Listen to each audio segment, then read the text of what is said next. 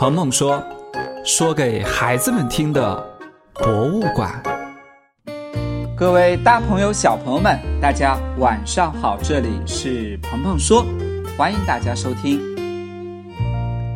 在民间传说当中，四大美女之一的王昭君，原本呢是汉宫里的普通宫女，后来呀，听说匈奴向汉朝请求和亲，于是呢就自告奋勇远嫁匈奴，给两地带来了和平和安宁，也给我们留下了。昭君出塞的故事。说起王昭君，很多人呢会想到这样一个场景：大漠戈壁，夕阳西下，王昭君呢身披斗篷，怀里抱着琵琶，正回首望着故乡长安。不论是在诗歌、绘画。还是戏剧当中，王昭君呢总是和琵琶形影不离。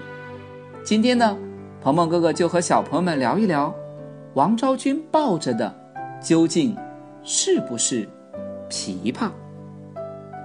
这得先从我们今天的琵琶讲起。小朋友们常见到的琵琶呀，从侧面看上去，有着圆鼓鼓的音箱，像是。半个梨一样，长长的脖子，而且呀，脖子的上部还是弯曲的。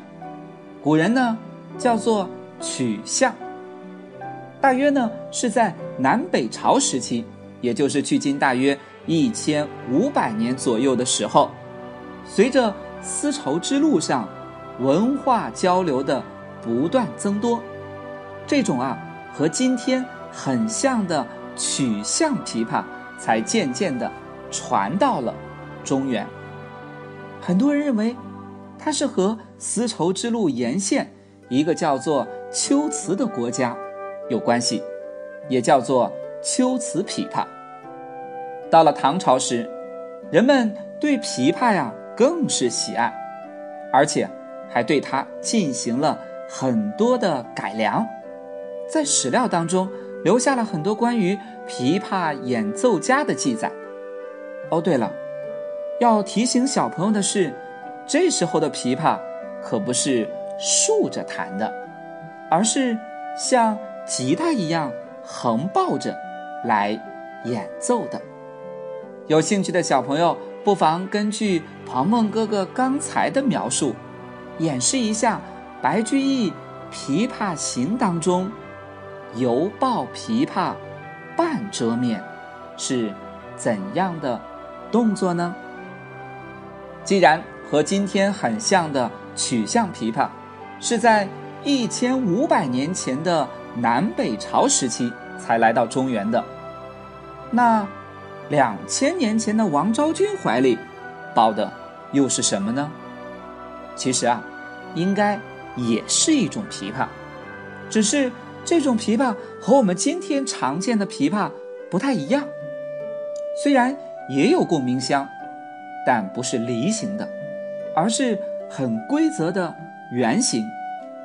虽然呢也有长长的脖子，但不是弯曲的，而是很笔直，叫做直向琵琶。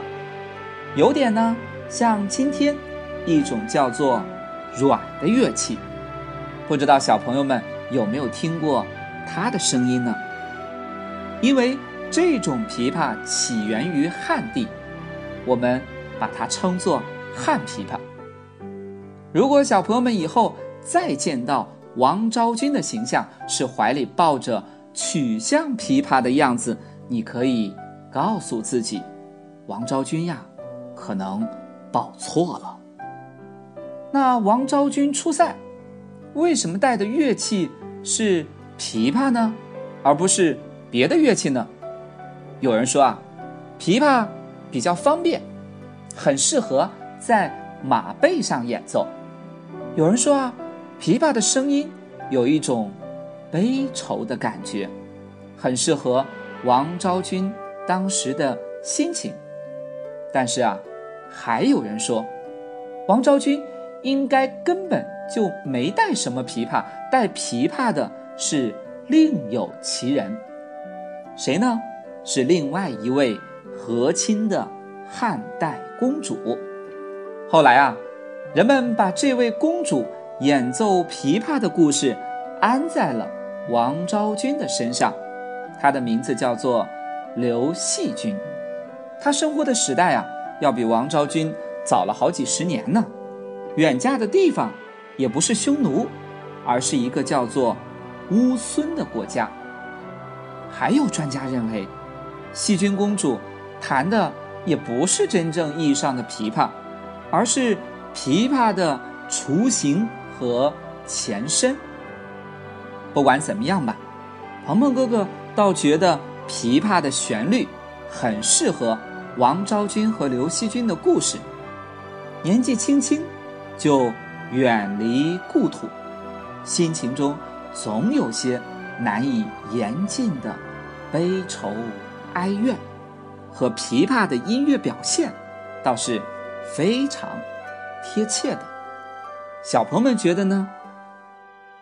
好了，我们今天的鹏鹏说就说到这里，我们下期节目请跟随鹏鹏哥哥一起再走进博物馆里的奇妙世界。晚安。